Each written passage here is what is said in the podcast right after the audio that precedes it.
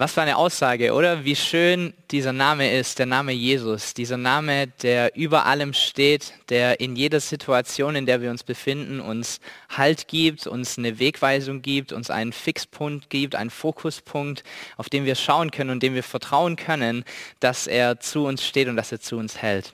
Herzlich willkommen zu diesem Gottesdienst auch von meiner Seite. Ich freue mich, dass ich zu euch sprechen darf. Ich freue mich, dass ihr mit dabei seid und euch diesen Gottesdienst anschaut, euch dazu geschaltet habt. Das ist die neue Normalität irgendwie geworden. Leider ist es so. Hoffentlich ändert sich bald wieder was daran, aber trotz alledem freuen wir uns natürlich, dass es diese Möglichkeit gibt und dass ihr in euren Wohnzimmern diese Predigt und diesen ganzen Gottesdienst mitverfolgen könnt. So, die letzten Wochen haben wir schon eine Predigtserie gepredigt, die sich History Makers nennt. Stefan ähm, hat gepredigt, Stefan und Lena gemeinsam und wir haben uns verschiedene Menschen angeschaut aus der Bibel, verschiedene Leute angeguckt, die einen Unterschied gemacht haben auf dieser Welt. Und diese Hauptaussage von dieser Predigtserie ist die, dass es nicht immer nur diese ganz großen, bekannten Namen sind, die einen Unterschied machen, sondern dass in unserem Alltag ganz gewöhnliche Menschen, Menschen wie du und ich, auch in der Lage sind, History Maker zu sein, einen Unterschied zu machen im Leben von anderen Menschen, anders zu leben, anders zu sein, anders auszusehen, anders zu sprechen. Und genau darum soll es auch heute gehen. So, ich glaube, in der Bibel gibt es ganz, ganz viele bekannte Geschichten, ganz, ganz viele bekannte Männer und Frauen, die, deren Geschichten wir fast auswendig kennen. So, wir hören die vielleicht schon von klein auf, wir lesen sie in der Kinderbibel oder sonst was, wir sehen ein Theaterstück, die, die wurden inszeniert, wir haben zig Predigten von ihnen gehört, so Leute wie David oder wie Mose oder Leute wie vielleicht auch Daniel, der mit den Löwen ähm, ein Erlebnis irgendwie hat. Und dann gibt es auch kleinere Leute in der, Bi in der Bibel, so Leute, die ein bisschen unbekannter sind, Leute, die ein bisschen unscheinbarer sind, Leute, von denen du vielleicht noch nicht ganz so viel gehört hast, Leute, über die die Menschen vielleicht nicht ganz so viele Predigten schreiben. Und genau von einer solchen Person möchte ich euch heute erzählen. So, die heutige Predigt geht über einen Mann namens Habakkuk. Habakuk ist ein Prophet, einer der Propheten im Alten Testament. Dort findest du ein Buch, das er geschrieben hat. Und dieses Buch hat nur drei Kapitel. Das heißt, du möchtest, müsstest in der Lage sein, dieses Buch relativ schnell auch durchzulesen. Und ich ermutige dich dazu, das einfach zu tun, weil es relativ schnell geht und weil es ein sehr, sehr gutes und, ähm, und wertvolles Buch ist in der Bibel. So lese dieses Buch mal durch. So Habakuk, dieser Prophet, lebt zu einer Zeit 630 vor Christus und er ist ein Prophet für dieses Volk Juda. Und er lebt zu einer Zeit, in der in diesem Volk Juda eigentlich relativ viele Dinge falsch laufen oder schlecht laufen. Sehr, sehr viel Sünde herrscht in diesem Volk. Dieses Land hat vergessen, wer sein Gott ist. Sie haben sich abgewandt von ihm. Und er schaut sich so um und er ist mega genervt davon, wie dieses Volk gerade lebt und wie sie Gott missachten und wie sie so viel Dreck am Stecken haben und wie viel, wie viel Sünde er irgendwie täglich miterleben muss. Und er ist richtig genervt davon und er geht mit diesem Frust, mit dieser Frustration, mit diesem Ärger, geht er zu Gott. Wir steigen ein, Habakkuk 1, Vers 2 bis 4. Da steht, schon so lange her rufe ich zu dir um Hilfe und du hörst mich nicht. Ich schreie, Gewalt regiert und du greifst nicht ein. Warum lässt du mich solches Unrecht erleben? Warum siehst du untätig zu, wie die Menschen geschunden werden? Wo ich hinsehe, herrschen Gewalt und Unterdrückung, Entzweiung und Streit. Weil du nicht eingreifst, ist dein Gesetz machtlos geworden. Und das Recht kann sich nicht mehr durchsetzen. Verbrecher umzingeln den Unschuldigen und das Recht wird verdreht. So, wenn du diese Zeilen lest, vielleicht erkennst du dich so ein bisschen wieder. Ich erkenne mich ein bisschen wieder. Ich glaube, das passiert auch in unserem Leben immer mal wieder, dass wir solche Fragen stellen, oder? Gott, warum dieses ganze Leid? Gott, warum passiert so viel Böses? Gott, warum greifst du eigentlich nicht ein? Gott, wie kannst du das denn nur zulassen, dass sowas passiert? Unschuldige Menschen, die sterben. Warum so viel Leid? Warum Corona? Warum soziale Isolation? Warum finanzielle Unsicherheit? Warum so viel Streit in Ehen? Warum so eine hohe Scheidungsrate in verschiedenen Ländern, die Corona schon durchgemacht haben? Warum Gott? Warum greifst du eigentlich nicht ein? So ist es ganz interessant zu sehen, dass in, in, diesem, in diesem Buch Gott ihm antwortet. Er hört sich dieses ganze Geschrei, dieses ganze Ärgern, dieses ganze Aufgebrachtsein von Habakuk, hört sich Gott einfach mal an. Und er spricht zu ihm und er, er antwortet ihm und er sagt, dass er etwas unternehmen wird, dass er etwas tun wird aufgrund dessen, dass Judah so viel Sünde gerade in den eigenen Reihen hat.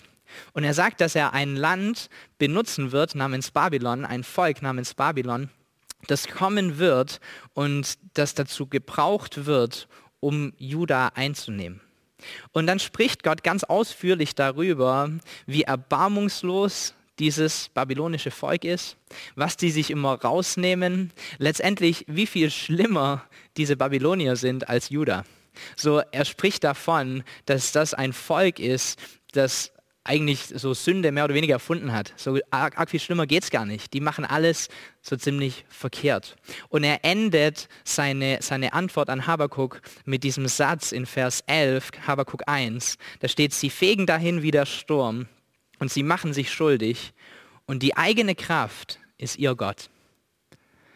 So Babylon, ein Volk, das sich selbst eigentlich zum Gott gemacht hat. So wir vertrauen auf uns, den Gott brauchen wir nicht. Wir machen, was wir wollen. Wir nehmen uns, was wir können, wann wir es können, wie wir wollen, völlig egal. Es gibt keine Regeln. Wir sind die Herrscher. So, das Kapitel oder dieses Buch Habakkuk beginnt also damit, dass Habakkuk genervt ist, ja, dass er Gott anklagt und dass er sagt, es kann doch nicht sein, Judah, die machen alles falsch, warum bestrafst du die nicht? Und dann kommt die Antwort von Gott, und Habakuk steht da und es bringt ihm keine Klarheit, sondern er versteht noch weniger. Und auch mir geht es so, wenn ich diese Verse lese, ich kapiere es noch weniger. So jetzt will Gott tatsächlich ein Volk nehmen, das noch viel schlimmer ist als Juda, das noch viel mehr Dreck am Stecken hat, das noch viel mehr in Sünde drin steckt und das grausame Taten begeht, das keinerlei Achtung hat für Gott oder für sein Wesen, das sich selbst zu einem Gott macht, Götzendienst betreibt letztendlich und dieses dreckige Volk, dieses dreckige Volk Babylon soll dazu verwendet werden als ein Instrument, um Juda etwas zu zeigen. Das ist doch unfair, oder? Das ist doch nicht gerecht, das ist doch nicht logisch, das macht doch absolut keinen Sinn. So mehr Fragen als Antworten nach dieser Antwort von Gott. Und vielleicht geht es auch dir immer wieder so, dass du denkst, dass Gottes Handeln oder die Dinge, die in dieser Welt passieren, unfair sind, oder? So, ich glaube, es gibt ganz viele Dinge, da ist es absolut falsch, Gott für was verantwortlich zu machen, mit dem er einfach schlicht und ergreifend nichts zu tun hatte. Ich glaube, es gibt genug Unheil, was auf dieser Welt passiert, was einfach menschengemacht ist, wo Leute eine Entscheidung getroffen haben und mit, wo Gott gar nichts damit zu tun hat. Aber trotz alledem erkenne ich auch in meinem Leben immer wieder Situationen, wo ich tatsächlich an meine Grenzen komme und wo ich denke, Gott, was soll das? Was passiert hier gerade? Das ist definitiv unfair. Dein Handeln hier ist unfair. Und dann haben wir diese Schlussfolgerung in unserem Kopf. Das bedeutet, du musst ein unfairer Gott sein. Und wisst ihr, ich glaube, dass genau das passiert, weil wir Menschen uns sehr, sehr wichtig nehmen. Und natürlich hat auch das wieder seine Berechtigung. So, wir sind geliebte Kinder Gottes. Jawohl, wir wurden geschaffen für eine Beziehung mit ihm. Wir sind sehr, sehr wertvoll. So, du bist teuer erkauft und Jesus ist für dich gestorben. All diese Dinge stimmen. Aber sie führen manchmal dazu, dass wir uns selbst so wichtig nehmen, dass wir denken, wir seien irgendwie die oberste Instanz. Wir seien diejenigen, die entscheiden dürfen, was fair ist und was unfair ist. Und eigentlich müsste sich diese ganze Welt nach unserem Maßstab richten. Aber ich möchte heute eine Wahrheit mitgeben, die tut ein bisschen weh. Du bist nicht die oberste Instanz, sondern Gott ist die oberste Instanz. Er ist derjenige, der entscheiden kann, was fair ist und was nicht fair ist. Er ist derjenige, der über Leben und Tod bestimmt. Er ist derjenige, der Gott ist und nicht du und nicht ich. So, das ist eine Wahrheit, die unser Leben bestimmen muss und immer wieder bestimmen muss, weil wir fallen immer wieder in diese Falle hinein, dass wir denken, eigentlich meine Meinung ist das absolut Wichtigste. ich muss Sie enttäuschen, ist nicht so. Gottes Meinung und das, was er sagt, ist das absolut Wichtigste. So, wir möchten eigentlich, das wäre so unsere Traumvorstellung vielleicht, ähm, zumindest neun von zehn Mal so, eigentlich würden wir gern zu Gott gehen, irgendeine Zauberformel aufsagen, so ein Gebet, das am besten schon vorgeschrieben ist, wo ich weiß und eine Sicherheit habe, wenn ich das so bete, dann tritt es auch ein. Und dann kommen wir zu, zu Gott hin und wir, wir beten das runter und wir sagen ihm, was er tun soll für uns, so dass es irgendwie für uns passt. Aber so soll es und so wird es niemals laufen. Gott ist die oberste Instanz und nicht wir. So er hat das Sagen, er ist der, der entscheiden darf. Und dieser Gott, er stellt sich vor in seinem Wort, in der Bibel, und wir können es auch immer und immer wieder lesen durch Geschichten und durch Erfahrungen, durch persönliche Zeugnisse, dass es kein Gott ist, der ungerecht ist sondern dass es ein Gott ist, der gerecht, der liebend, der weise, der gut ist und der das absolut Beste für uns im Sinn hat. So, Habakkuk hat also genau das gleiche Problem wie wir. Okay, er, er, er, stellt Gott eine Frage, er klagt ihn so ein bisschen an, es nervt ihn, wie was läuft. Gott gibt ihm eine Antwort, mit der ist er aber nicht zufrieden. So, kannst mir antworten, schön, dass du mir antwortest, aber mach bitte das nächste Mal was anderes. So, antworte mir auf eine andere Art und Weise, denn er findet diese Antwort ungerecht und unfair und nicht richtig. Und Habakuk beginnt wieder mit Gott zu diskutieren. Er findet sich nicht mit dieser Antwort ab, sondern er geht wieder erneut in einen Dialog mit Gott und er sagt in ähm, Habakuk 1, Vers 12 bis 13, lass uns nicht sterben, du bist unser Fels, züchtige uns nur, aber lass uns nicht sterben. Denn wie kannst du zusehen, wenn der Gottlose den Gerechteren verschlingt. Ist auch gut, oder? So der Gottlose verschlingt nicht den Gerechten, sondern im Vergleich zum Gottlosen ist doch Judah jetzt gar nicht mehr so schlecht. So warum kommt jetzt Babylon und vernichtet uns? Warum lässt du das zu? Lass uns nicht sterben, sondern bitte züchtige uns nur. Und dann sehen wir, dass Habakkuk auf eine Antwort von Gott wartet. Er wartet aktiv darauf, dass Gott ihm eine Antwort gibt auf dieses diese neue Frage oder diese neue Anregung, die er da mit hineinbringt. Und dann kommt Kapitel 2, das zweite Kapitel von Habakkuk, und das, es folgt die Antwort von Gott. Und ich liebe diese Antwort, weil Gott nicht einfach so heraustrischt mit irgendwelchen Worten, sondern Gott gibt ihm erstmal so ein bisschen Kontext. Und er gibt ihm eine richtig schöne Einleitung, um ihm zu verdeutlichen, wie wichtig diese Antwort ist, die Gott ihm gleich geben wird. So, Habakuk, pass mal auf, du musst zuhören und ich verdeutliche dir mal kurz, wie wichtig die Worte sind, die ich gleich zu dir sprechen werde. So Habakuk 2, Vers 2 bis 3, was ich dir jetzt enthülle, das sollst du öffentlich auf Tafeln schreiben, in deutlicher Schrift, damit alle es lesen können. Was ich da ankündige, wird erst zur vorbestimmten Zeit eintreffen. Die Botschaft spricht vom Ende und sie täuscht nicht. So, Habakuk hergehört. Pass auf, das, was gleich kommt, extremst wichtig. Und auch du und ich, hergehört. Es spricht von der Zukunft, es spricht von uns, es spricht von unserem Leben, es spricht von unserer Realität heute. Was Gott hier sagt in diesen nächsten Versen, war nicht eine Botschaft, die nur für Habakuk bestimmt war, sondern sie ist für dich bestimmt und sie ist für mich bestimmt. Und das ist die Botschaft. Habakuk 2, Vers 4 bis 5. Wer falsch und unredlich ist, der geht zugrunde. Aber wer mir die Treue hält und das Rechte tut, der rettet sein Leben. Mega Botschaft, oder? Wer falsch und unredlich ist, der geht zugrunde, aber wer mir die Treue hält und das Rechte tut, der rettet sein Leben. So was für, was für wunderbare Worte, was für eine unglaubliche Gewissheit, die da drin steckt, oder? Für dich und für mich.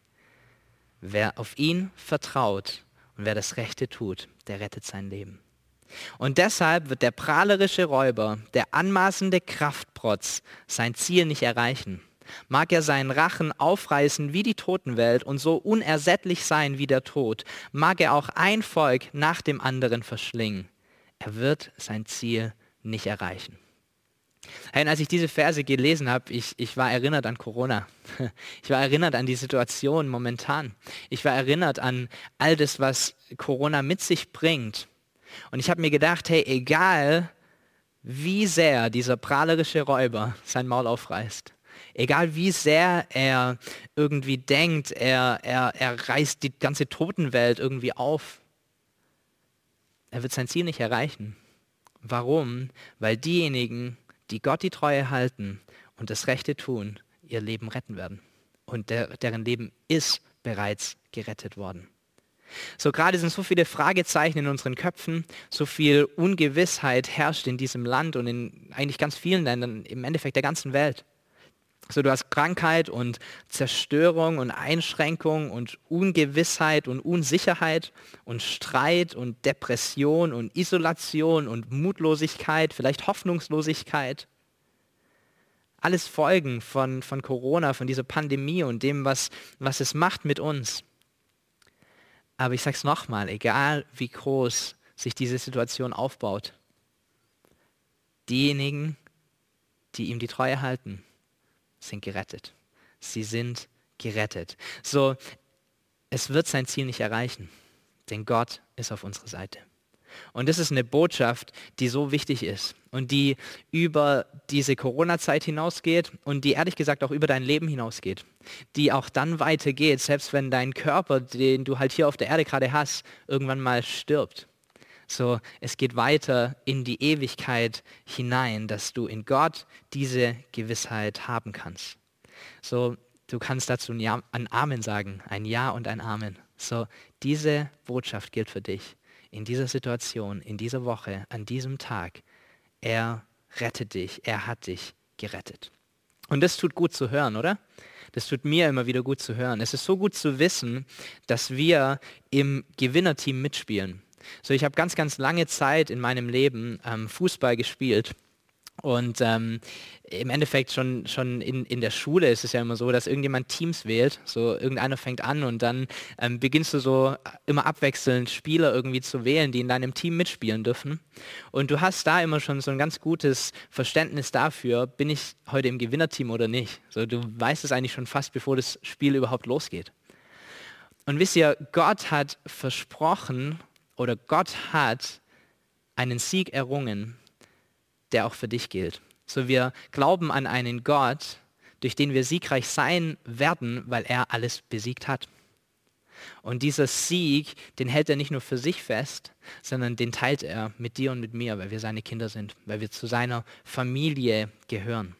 Und es bedeutet nicht, dass wir keine Kämpfe mehr haben oder dass wir keine Schwierigkeiten mehr haben oder Trauer oder Ängste oder alles auf einmal aus dem Fenster ist, aber es bedeutet, dass wir am Ende des Tages, am Ende unseres Lebens, am Ende von Corona, am Ende dieser Woche, wann auch immer, siegreich vom Platz gehen werden.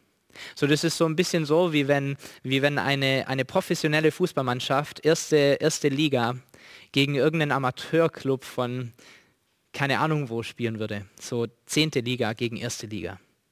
So, die verabreden sich, die machen ein Spiel aus und jedem, wirklich jedem, egal von welchem Team, ist schon davor klar, das Team aus der ersten Liga wird gewinnen. Braucht man eigentlich gar nicht auf den Platz gehen. Trotz alledem geht dieses Spiel aber 90 Minuten. Trotz alledem finden da Zweikämpfe statt. Trotz alledem musst du erstmal ein Tor schießen. Trotz alledem wirst du höchstwahrscheinlich rennen müssen und äh, dich ein bisschen anstrengen. Vielleicht nicht so sehr, wie wenn du gegen ein erste Liga-Team spielst, aber trotz alledem musst du rennen aber du gehst mit einer Gewissheit auf den Platz und vom Platz, dass du als Sieger nachher rauslaufen wirst. Und ich glaube, das ist eine Gewissheit, die wir haben sollten in unserem Leben. So egal welche Rückschläge kommen, egal welche Kämpfe du gerade kämpfst, egal welche Ängste und Nöte gerade in deinem Leben sind, ich will die gar nicht wegreden, denn die sind da. Ja, es macht keinen Sinn, irgendwie die zu ignorieren. Aber lass mich dir heute diese Zusage machen, du bist im Gewinnerteam. Du spielst im Gewinnerteam, weil Gott bereits alles besiegt hat. Und am Ende wirst du siegreich leben, siegreich vom Platz gehen. Das ist eine richtig starke Aussage, an der wir uns festhalten können in dieser Zeit. So, ich glaube, Habakkuk ist ein absoluter History Maker. So, er hat es geschafft, ein Buch zu schreiben, das in die Bibel kam. Das allein ist, glaube ich, schon genug, um History Maker zu sein. Aber ich glaube, was wir von ihm lernen können, ist, dass wir zu Gott kommen können in all unseren Lebenslagen, mit all unseren Fragen, mit all dem, was wir nicht verstehen, genauso wie es er gemacht hat. Und bei ihm, bei Gott selbst, Antworten zu suchen. So Habakkuk, dieser Name bedeutet umarmen. Er umarmt Gott, er umarmt Gottes Worte, er umarmt die Prophezeiungen und die Wahrheiten und die Versprechen, die Gott ausspricht, die Antworten, die er ihm gibt, die umarmt Habakkuk. Und er sagt, das sind die Dinge, auf die ich mich stellen möchte. Und gleichzeitig bedeutet dieser Name Habakuk aber auch eine Umarmung im Sinne von einem Kampf, vom Ringen. Kennen wir das? Wenn die, diese Ringer sich in den Armen liegen, aber eigentlich geht es da gerade nicht harmonisch zu, sondern die kämpfen miteinander. Und auch das ist genau das, was Habakuk tut. Er kommt mit den Dingen, die er nicht versteht, ebenfalls zu Gott. Er kommt mit seinen Fragezeichen, die er im Kopf hat, und er bringt sie zu einem Gott, mit dem er darüber diskutieren kann, mit dem er darüber ringen kann und kämpfen kann und zu einem Ergebnis kommen kann letztendlich. So er stellt Gott alle seine Fragen und er erwartet auf eine Antwort. Er erwartet sie. Er erwartet diese Antwort von Gott. Und das tut er aktiv. So ich glaube, wir stellen manchmal Fragen an Gott wir rattern so ein paar Dinge runter. Kann doch nicht sein, dass du es zulässt und warum schon wieder das und immer ist es so und ich verstehe das überhaupt nicht. Und dann gehen wir irgendwie wieder. Dann hört unser Gebet auf, dann hört unsere Zeit auf, die wir mit Gott irgendwie hatten. Und wir ignorieren das irgendwie alles und laufen halt mal weg. Und wir geben Gott, glaube ich, selten eine Chance, auf das, was wir ihm an den Kopf werfen, auch tatsächlich zu antworten. Zumindest geht es mir so. Und Habakuk ist ein absolutes Vorbild, was genau das angeht, ihm eine Chance zu geben, auch zu antworten. Habakuk 2, Vers 1, da steht, ich stelle mich auf meinen Posten und ich halte dort aus. Ich warte angespannt darauf, was der Herr mir sagen wird. Ich warte begierig, was er auf meine Fragen und Anklagen antworten wird. Hey, ich weiß nicht, wie es dir geht, aber ich, ich müsste lang überlegen, wann ich das letzte Mal angespannt und begierig darauf gewartet habe, dass Gott mir antwortet. Aber es ist so schön und so gut, wenn wir genau das tun.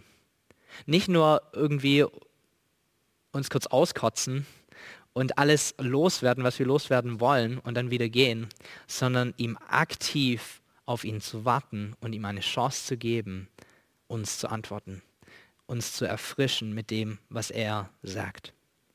Und Habakkuk macht das und was er dafür bekommt, ist, dass er eine Erkenntnis bekommt, von der wir gerade gesprochen haben. Er erkennt an, dass der Sieg Gott gehört und dass Gott derjenige ist, der in jeder Situation die Antwort ist. Und ich glaube, oftmals ähm, wissen wir das. Ja? Wir wissen, dass wir eigentlich zu Gott kommen sollten. Wir wissen, dass er die Antwort ist auf jede Frage und überhaupt. Und wir wissen, dass es nichts Besseres gibt, als in der Bibel zu lesen und in der Gegenwart Gottes zu sein, selbst unsere Zeit mit ihm zu verbringen. Und trotz alledem rennen wir so oft zu anderen Dingen. Trotz alledem versuchen wir so oft von anderen Seiten irgendwie Weisheit zu bekommen, Erfahrungen auszutauschen. Wir hören uns lieber eine Predigt an, statt selber die, ein Buch oder selber in die Bibel reinzuschauen. Wir hören uns lieber Lobpreis an von irgendjemand anderes, statt einzutauchen und zu beten, die Worte, die in unserem Herzen drin sind. Und ich, ich lese gerade ein Buch ähm, von Francis Chan, einem, einem Pastor in Amerika, der mich immer wieder inspiriert. Und ähm, er macht so einen faszinierenden Vergleich in diesem Buch damit, ähm, dass er sagt, oder seine, seine Predigten damit vergleicht, ähm, mit dem Wort Gottes. Ja, und er macht diesen Vergleich zwischen seiner Predigt und Gottes Wort. Und er sagt, dass er sich manchmal so fühlt, wenn er predigt und wenn er, wenn er Leuten einen Rat gibt, als wäre das so, wie wenn du, vielleicht hast du solche Bilder im Kopf von Menschen, die ihre Wäsche in einem Fluss waschen, irgendwie in einem, in einem anderen Land, ähm, vielleicht irgendwo in Afrika oder in, in Südostasien oder sonst wo, wo, wo Menschen an einem Fluss sind und sie waschen dort ihre Wäsche. Und du schaust dir dieses Bild an und wenn du ehrlich bist, ist dieser Fluss alles andere als sauber. Und diese Menschen waschen dort ihre Wäsche, weil es halt kein sauberes Wasser gibt und letztendlich ist wahrscheinlich der Fluss besser, wie es gar nicht zu waschen. Aber so wirklich sauber wird diese Wäsche wahrscheinlich nicht. Und der Vergleich dazu wäre deine Waschmaschine zu Hause, wo sauberes Wasser reinkommt, wo du Waschpulver einlegst und wo deine Wäsche danach tatsächlich sauber und rein rauskommt. Du hast das Ganze mit 40, 60, 90 Grad gewaschen. Da überlebt nichts mehr und du hast eine saubere Kleidung danach. So und genau so sagt Francis Chan und auch, geht's auch, so geht es auch mir, so ist der Vergleich zu einer Predigt zu Gottes Wort.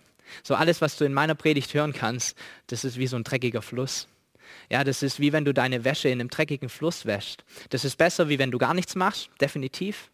Hey, aber es ist überhaupt nicht zu vergleichen mit der Reinheit, mit der Heiligkeit von Gottes Wort und von seiner Gegenwart.